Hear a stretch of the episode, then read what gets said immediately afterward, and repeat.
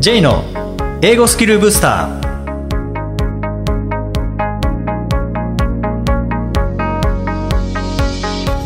こんにちは J こと早川浩二ですこんにちは、アシスタントのあきです。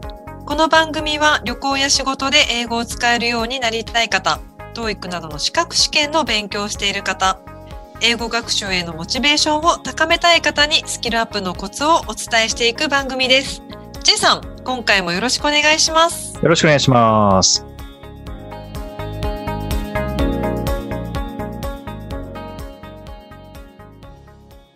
えー、あきさん、今回はですね、はい。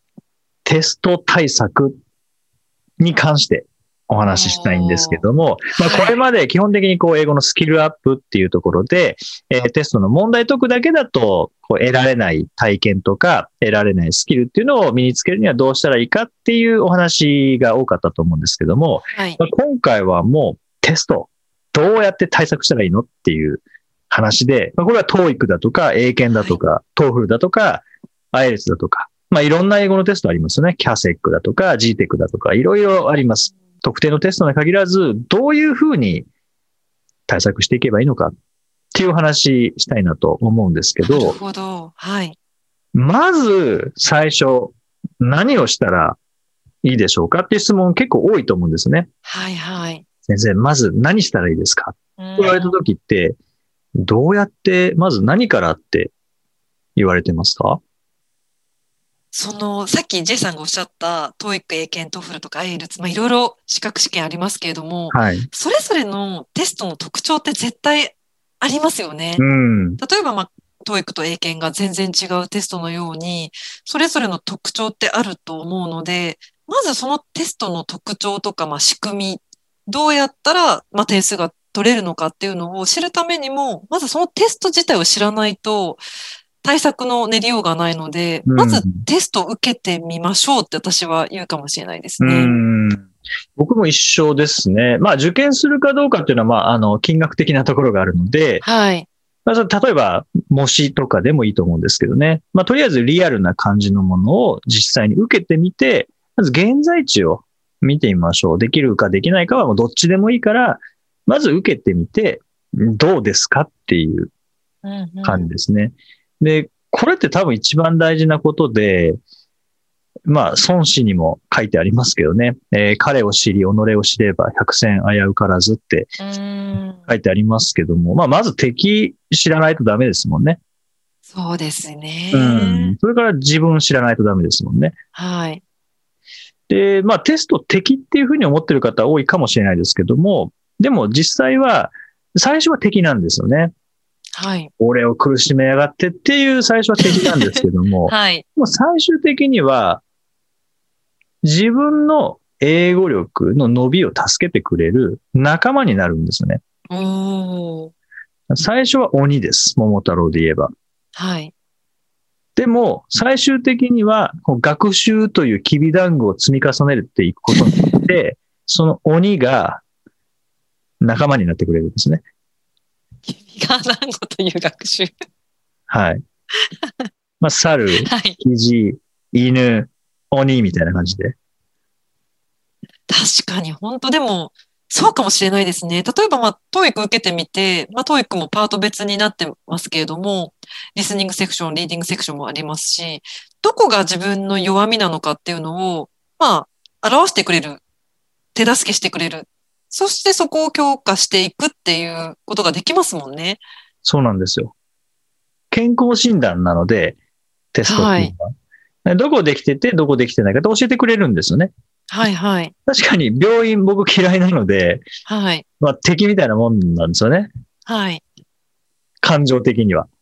だけど、健康診断受けて、あ、ここ大丈夫、ここ大丈夫、ここ大丈夫とかってくれるっていうのはやっぱり仲間ですし、まあ、うん仮に何か異常が発見されたとしたら、それはやっぱ早く対応できるためのいい情報ですからね。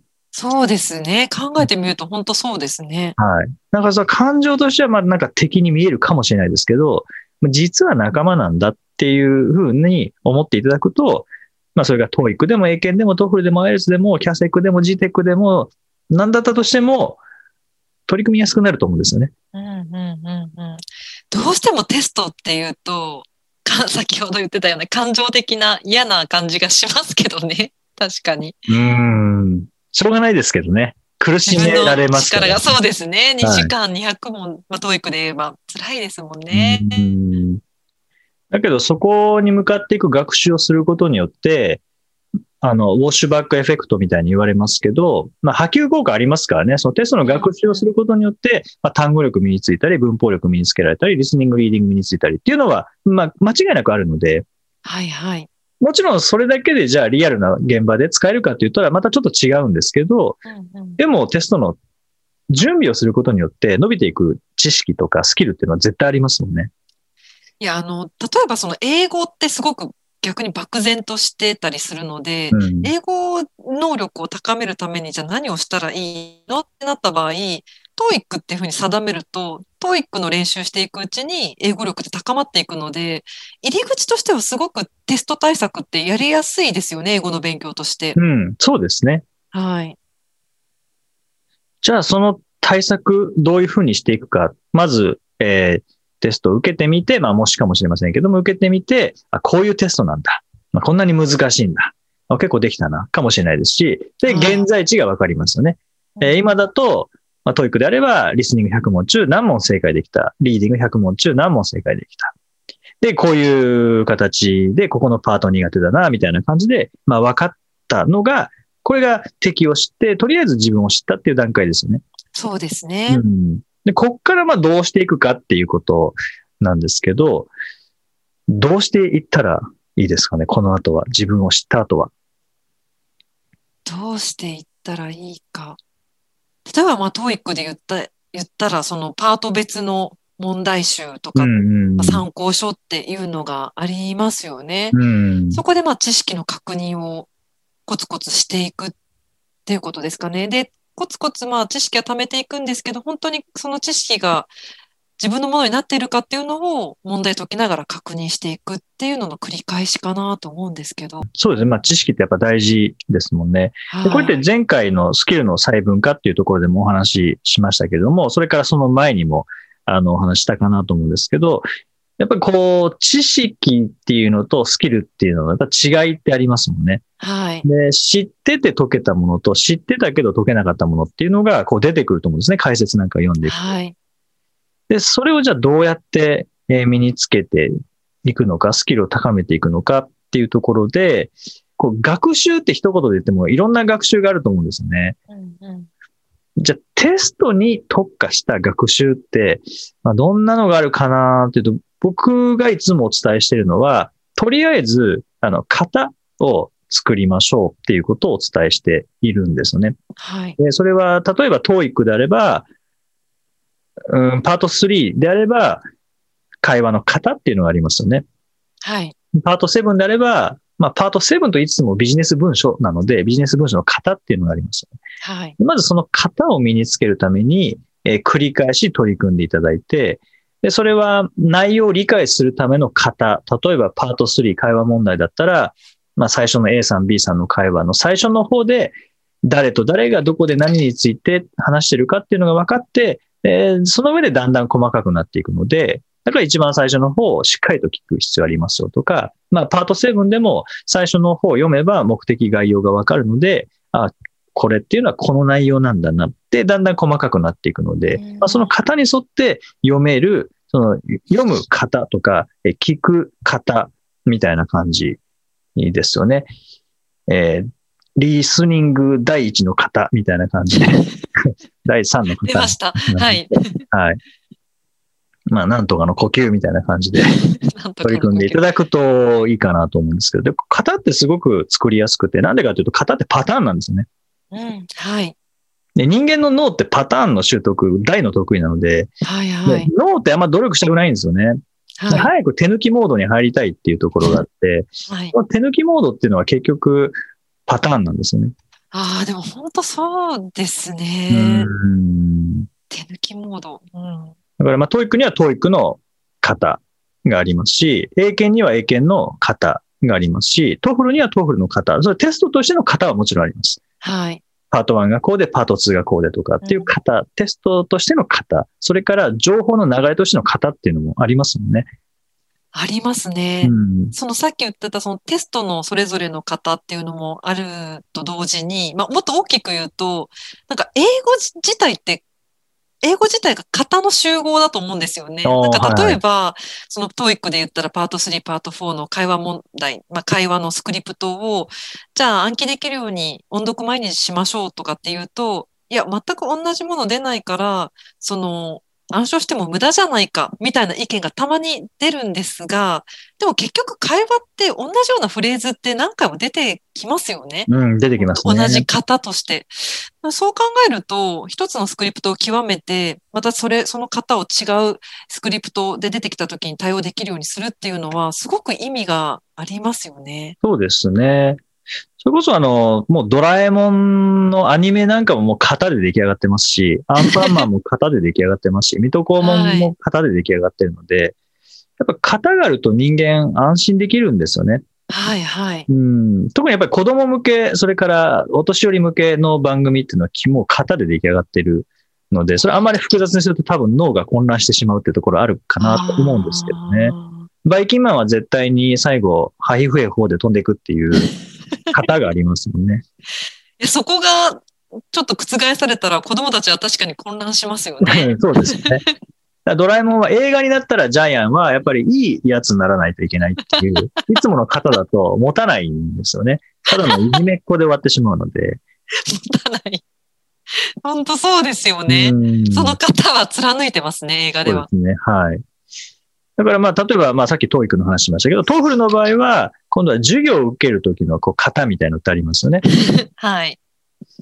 で、先生が何かを話していって、で、リーディングの話をして、で、こう、こういうふうに書いてあるけど、みたいな、そこから持論を展開していくものとか、話をこう展開する方、みたいなのとか、で、そういう時は大体問題に問われますよ、みたいな。という、今度は TOEIC の問題としての型っていうのが出てきたりするので、まあそういったものをこう、しっかりと身につけていくと、英語力も高めながら、リスニングの力も高めながら、解く力っていうのも高まっていきますよね。そうですうね。んそういった意味ではなんかこう、量をこなすっていうのはやっぱり大事ですね。大型をこう。集中的にこう、習得していくっていうために、まあいろんな方に触れておくっていう。でまあ問題解くだけだとちょっと足りないかなと思うんですね。当然、あの、問題解く、解けたらいいんですけどね。解けたらいいんですけど、解くだけだと、正解するために聞く、正解するために読むになってしまうので、で、それ解ければもちろんいいですけども、はいじゃあリスニングの力、リーディングの力伸びてるかっていうと、多分伸びてないですし、問題の型だけを頭に入れた状態で対応できているってだけなので、ああ、リスニング、聞く型、読む型っていうのは対応できてないんですね。うんうんうん。で、 TOEFLなんかの場合、 IELTSなんかの場合もそうですけども、ライティング、スピーキングも入ってるので、今度はまたスピーキングの型、えーライティングの型っていうのもあって、例えば、えーリスニングとリーディングの内容に対して書かなきゃいけないってなったら、その書き方にも型があるんですね。そうですね。うんでリーディングにはこういうふうに書かれている。一方で、えーレクチャーではこうこうこうでこうで。で、ここの点が、えー違っている。みたいな感じの、やっぱり型を身につけることによって、悩まずに、聞けていて読めていれば、そこに埋め込むだけになるんですね。はいはいはい。それってすごくテスト対策としては、まあ大事ですし、じゃあはいそれってテストにしか使えないかというと、まあ、 TOEFL、IELTS とかの場合は、それって留学してからも使える型なんですね。ううんん特にライティングとかはもう型ですもんね。そうですね。完全に型ですよね。うんうんで問題解いて、あ解けた、解けなかったで終わらずに、なんかそこから見えてくる、まあ問題の型も大事ですけども、えーまあリスニングと言っても誰かが話してるものですからね。うんうんだから実はスピーキングの型なんですね。あリーディングも誰かが書いたものなので、あ、はい。実はライティングの型なんですよね。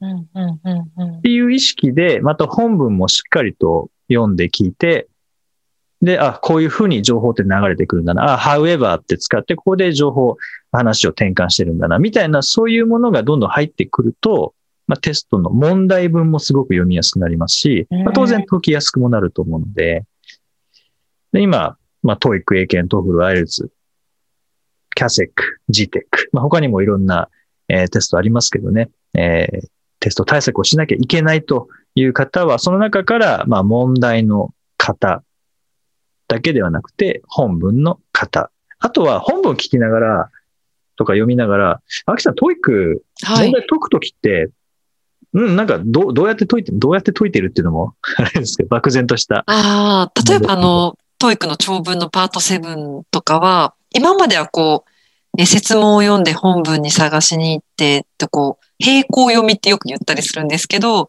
え説問を読んで、こえ答えを本文に探して読んで、そしてまた次の説問に移って、で、本文また戻ってって、昔はやってたんですけど、私結構、例えばトリプルパッセージの3つを全部一気に読むってこともよくやります、最近。うそうすると内容がよくわかるので、あの、そういうことをやったりしますね。まあ、トリプルパッセージ、 TOEICのトリプルパッセージの場合は、本当今は1個、2個、3個って最初に読まないと、問題どこに対応する問題かってわからないですもんね。そうですね。関係性が逆にこう、個々に見ちゃうとわからないので。ね。はい。うん僕はテストを受けるときは、あの、アキさん、あの話変えますけど、映画のネバーエンディングストーリーって見たことありますか、え、なんかあの、あ、えっと、なんか獣が出てくる。ファルコン、ファルコンみたいな そうですよね。はい。すごく懐かしいです。でも、ちょっとよく内容は覚えてないですけど。あれって本を開いて本の中に入っていくみたいなんでしたっけ？あ、そうなんですか？ちょっと覚えてないです。いや、僕もちょっと、あの、うろ覚えなので、また違ってるかもしれないですけど、僕は TOEIC始まったら、あの、本の中に入っていくイメージなんですね。あ、ストーリー自体に。そうですね。パート1から始まって、パート7、200番終わるまで、僕はあの中に住んでる感じですね。ぜ全部に参加します、勝手に。そうですか。はい。パート2とかも質問を受けたら、僕が勝手に答えますし、頭の中で。パート3も、なんかもうその場に勝手に僕いますし、3人目として、4人目として勝手にそこにいますし、あ、そうですか。なんか全部僕聞きながら、ツッコミ入れてますよね。じゃあ今日はいいや、みたいなことを頭の中でブツブツ言いながら聞いてるんですよね。パート7とかもそうなんですけどね。はいはい。ああ、こういう、あ、この仕事、あ、この仕事いいな、みたいな感じ。なんか、経験足りないなとかって頭の中で言いながら読んでるので、楽しめますね、じゃあ。楽しいですね。でいちいちやっぱ反応しているんですね。そうすると処理しやすくなるんですね。うん、はい。この後どういう展開になるかでも大体わかるので、はいはい。内容いちいち反応していると、あの、2時間あっという間ですね。いや、それ本当大事ですよね。他人ごとにこう情報として読んでるだけだと、もう苦行ですよね。あの200万は。そうなんですよ。僕もともとそういうテスト問題としてたいあの聞いてたんですよね。そしたらもうパート2の真ん中ぐらいで、はい、あの もう集中力なくなるんですよね。はい。ぼーっとしてなんか聞き逃すってことが多かったので、これはもうダメだ、ちゃんと参加しようと思って、そこからあの参加するようになりましたね。はい。 TOEICの世界に。そうですね。で、いちいちそう、あの頭の中で突っ込むっていう。うんいや、でもそうやって、こう、はい、話の中に入り込むと、意外な自分が思わなかった展開になった時にすごく印象深くなるので、記憶にも残りますしね。そうなんですよね。やっぱ記憶に残りやすいっていうのはあるんですね。まあもちろん、あの、じゃあ300点台の方が、じゃあ参加しようって言って、すぐにできるかっていうとなかなか難しいと思うんですけども、例えば700点、800点の方が勉強してるのに点数上がんなくなってしまったなっていう場合は、もしかしたらこの参加するだけで、理解度が上がるっていう、まあ間違いなく上がるんですよね。参加してるんで。で、それによって、抽象的な問題、what is indicated about 何々とか、何が述べられていますか、はい、何がわかりますか、系の問題はすごく解きやすくなりますし、まあ、トイ、 TOEFLとかに関しては、おそらく IELTS もそうだと思いますけども、内容をしっかり理解しなきゃいけないっていうのは、参加した方が理解度上がると思うんですね。英検もそうですけどね。いや TOEFLとかも結構リスニング長いですよね。長いですね。確か一番短いの3分とかなので。あれは完全に入り込んでないと多分答えられないんじゃないかなって。ですね。先読みもできないですからね、説明、先読みできないので、もうストーリーとして聞いて、まあメモは取れますけどね。はい。ストーリーとして聞かなければいけないので、で、それってでも留学した後、授業で絶対やらなきゃいけないことですから。ああ、そうですね。うんそういう意味では、問題解いて終わりではなくて、内容に参加するっていうのも、あの、テスト対策、テスト当日の対策としてもおすすめですし、まあ、練習中の対策としてもおすすめなので、えー、ぜひ、それいいなというのがあれば、取り組んでみてください。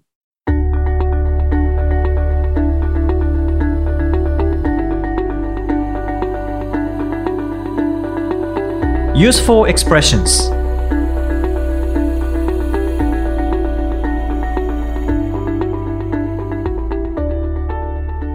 いてはビジネスや日常で使えるお役立ち表現をご紹介いただきます。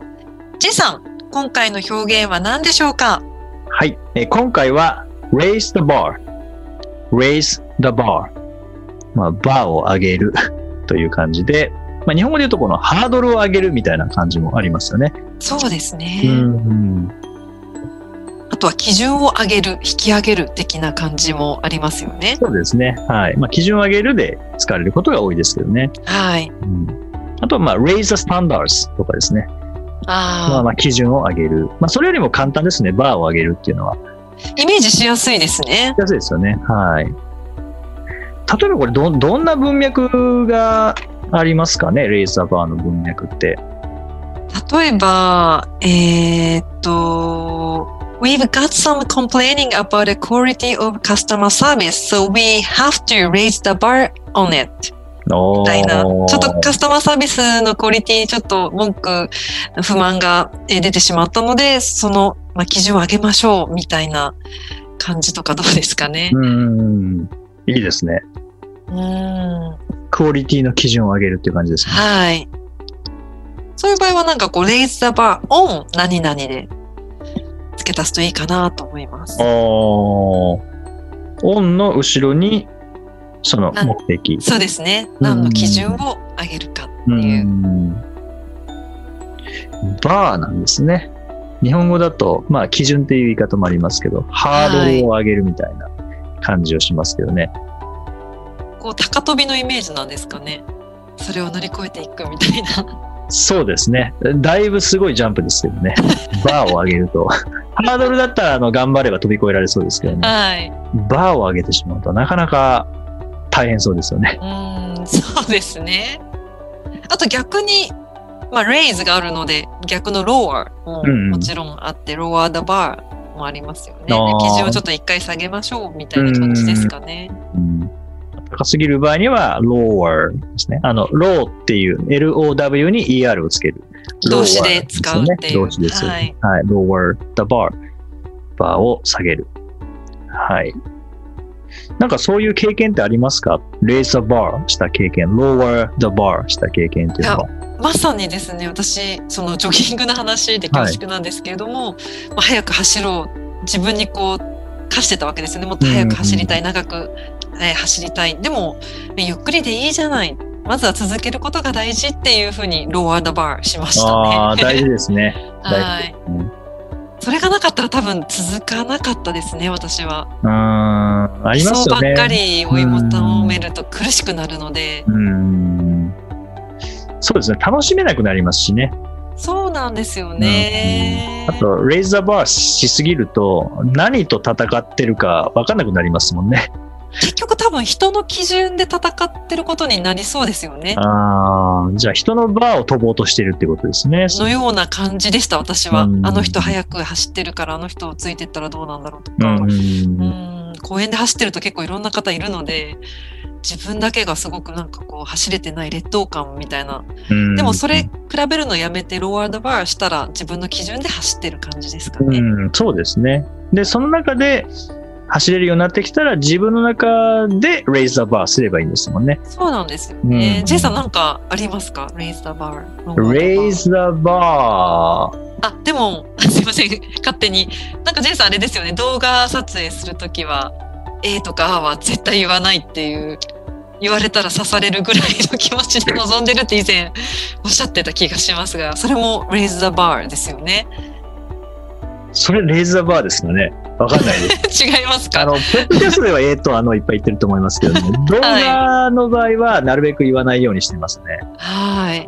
レイザーバーなのかもしれないですけどね。はい。はい。ですぐローワーザバーしますけどね。一回言ったら、まあ、いいかってなりますよ。そうちょうど、えっ、と、年末、それから1月にかけて、動画の撮影の仕事が入っていて、はいよ。し、今日は NG なしでいくぞって、レーザーバーしたんですけど、はいえ。ーいきなり NG というですね、1本目の動画で NG っていうのを2回連続でやったので、どんな NG だったんですか？噛んでしまったとかですか？うーん、ちょっともう覚えてないですね。覚えてない。まあそうですよね。何本もお取りになってるので。噛んで、噛んだのかもしれないですね。噛んだか間違えたかどっちかですね。ああ。はい。まあ、レーザーバーすぐするんですけどね。すぐローワーザーバーします。大事だと思います。はい。辛くなるので。はい。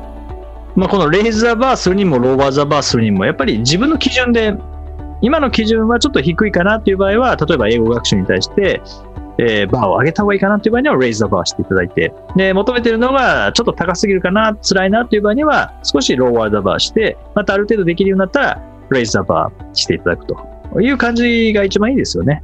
いや、本当にその微調整でだと思いはい。ます。ですよね。はい。ぜひ、あの、レイザーバーしすぎないように、えー学習続けていただけたらと思います。第56回をお送りしました。J さん。はい。ここ最近本当すごく寒いんですけれども、雪のなんか思い出話とかありますか？雪の思い出話。はい。雪の思い出話。J さんでも関東生まれですもんね。東北とかではなくて。ではないですけど、父の実家が山形なので、あ、そうでまあすか。子供の頃は、冬はあんまり行ったことないですけどね、ただ何回か行ったことがあって、やっぱすごいサラサラの雪ででしたね。それは覚えてますね。雪質違うんですね、じゃあ。サラサラでしたね。で、近所にスキー場もあって、スキーをしたっていう思い出はありますね。ううーん。ん。雪の思い出、まあ、それぐらい。あと、まあ、東京、まあ、僕は実家神奈川ですけど、神奈川でもたまに雪、子供の頃は雪が降って、で、朝起きて真っ白で、喜んで外に出て雪だるまを作って、ただそんなに積もってないので、はい。うん、あの、転がしてるうちに土も一緒について、真っ黒の雪だるまができたと いう思い出はありますけどね。寒いの J さん大丈夫ですか？うん、大うん、まあ、着け着れば大丈夫ですね。着れば大丈夫。ね 僕はあの、そうそう、小学校時代に、あの、半袖半ズボンで1年間通すっていう、レイズ・ザ・バーをしていたことが、それ、え、ご自身でもうそうするぞって。うん、自分でなぜか、何と戦ったかわかんないですけ本ど、はい。あの、小学校、あれは5年生の時だったかな？はい。6年生の時はやらなかったです。5年生の時はなんか頑張りましたね。レイズ・ザ・バーしましたね。それ、半袖短パンで乗り切ったんですか？乗り切りました。あの時頑張りました。で、家帰ってきたらすぐこたつに入るっていう。それは、でも、でも元気な小学生いますよね、そういう、なんか、半袖の子って、今も現代の子もいますね。いますか？います、います。ああ。僕です、それ。過去の。いやー、寒いのが本当に苦手なのですごいなって見るたびに思うんですけどあ、れなんでしょうね。もしかしたら僕体温高かったのかもしれないですよね。子供って本当体温高いですもんね。うん。あとやっぱ欧米の方って冬でも半袖じゃないですか。あ、で、それってやっぱ体温が、基礎体温高いからなんですよね。本当にそうですね。あの、うん講師室とかでも、あの、海外の方、先生いるんですけど、はい。普通に薄着してますよね。うん。そうですね。はい。まあ、僕はもう、うん半袖半ズボンとか、まず、はい、自分でイメージして笑ってしまいましたけど。まあ半袖で外出られないですね。さすがに今の時期は。いやー、無理ですね。ただ、前に話した酵素風呂。酵素風呂から出た直後であれば全然半袖で行きますけどね。まあまあ、サウナから出た時と同じような感じですからね。酵素の、あの、例のお風呂ですよね。はい。ああ。いや、基礎体温上げたいですね。この免力免疫力上げたいっていう。うん。あ、でもお風呂入れば、熱いお風呂、まあ暑すぎたらまた心臓に良くないですけどね。うんうんうん。まあそういう意味では、雪の降る中、温泉に入るっていうのはいいのかもしれないですけどね。ああ、いいですね。はい。雪の景色見ながら熱いお風呂に入るっていう。はい。まあ雪の話からずれましたけども、アキさんなんか雪の思い出ってあるんですか？私本当自分で振っておきながら全然私本当に寒いのが苦手なので出ら出ないんですよねあんまり雪降ってもあただ旦那さんが雪遊びっていうかスキーが好きなので、はい。毎回毎年どこかのスキー場に行かされるっていうあ、毎年行ってるんですね。コロナの影響で今年は無理ですけれどもははいもうそれが本当に辛いんですね一年の中で一番なるほど。はい。なかなか上達しないですしね、スキーって本当1年に数回しかできないので、上達この年でするってなかなか難しいなって思います。確かに慣れてきたぐらいで帰る感じですもんね。そうなんですよね。もう全然上達しないです。これは生き続けるしかないんじゃないですか、スキー場に。上達させるために。うんそうですね。どっかのタイミングでこう、インテンシブにちょっとやるしかないかもしれないですね、練習。そうですね。なんか、一回できるようになったことっていうのは、またできなくなりますけど、少しトレーニングというか、慣れてきたらまたできるようになりますもんね。はい。脳が多分覚えてるんでしょうねい。や、多分スキーできる方ってそうなんでしょうね。1年ブランク空いても普通に滑れるので、うん。いや、本当そうだと思います。はい。ぜひ、インテンシブのスキー。まあ、今年は本当にスキー場やってるかどうかっていうのも、どうなんですかね。ちょっと調べてみどうなんでしょうわね。かんないですけどね。まあ、練習は継続が大事ですね。そうですね。はい。ぜひ、インテンシブに取り組んでみてください。はい。さて、この番組ではリクエストやご感想をお待ちしています。メッセージはツイッターやメールなどでお気軽にお送りください。また、毎日配信の単語メール、ボキャブラリーブースターの購読もおすすめです。J さん、今週もありがとうございました。ありがとうございました。OK, thank you for joining us. See you next week.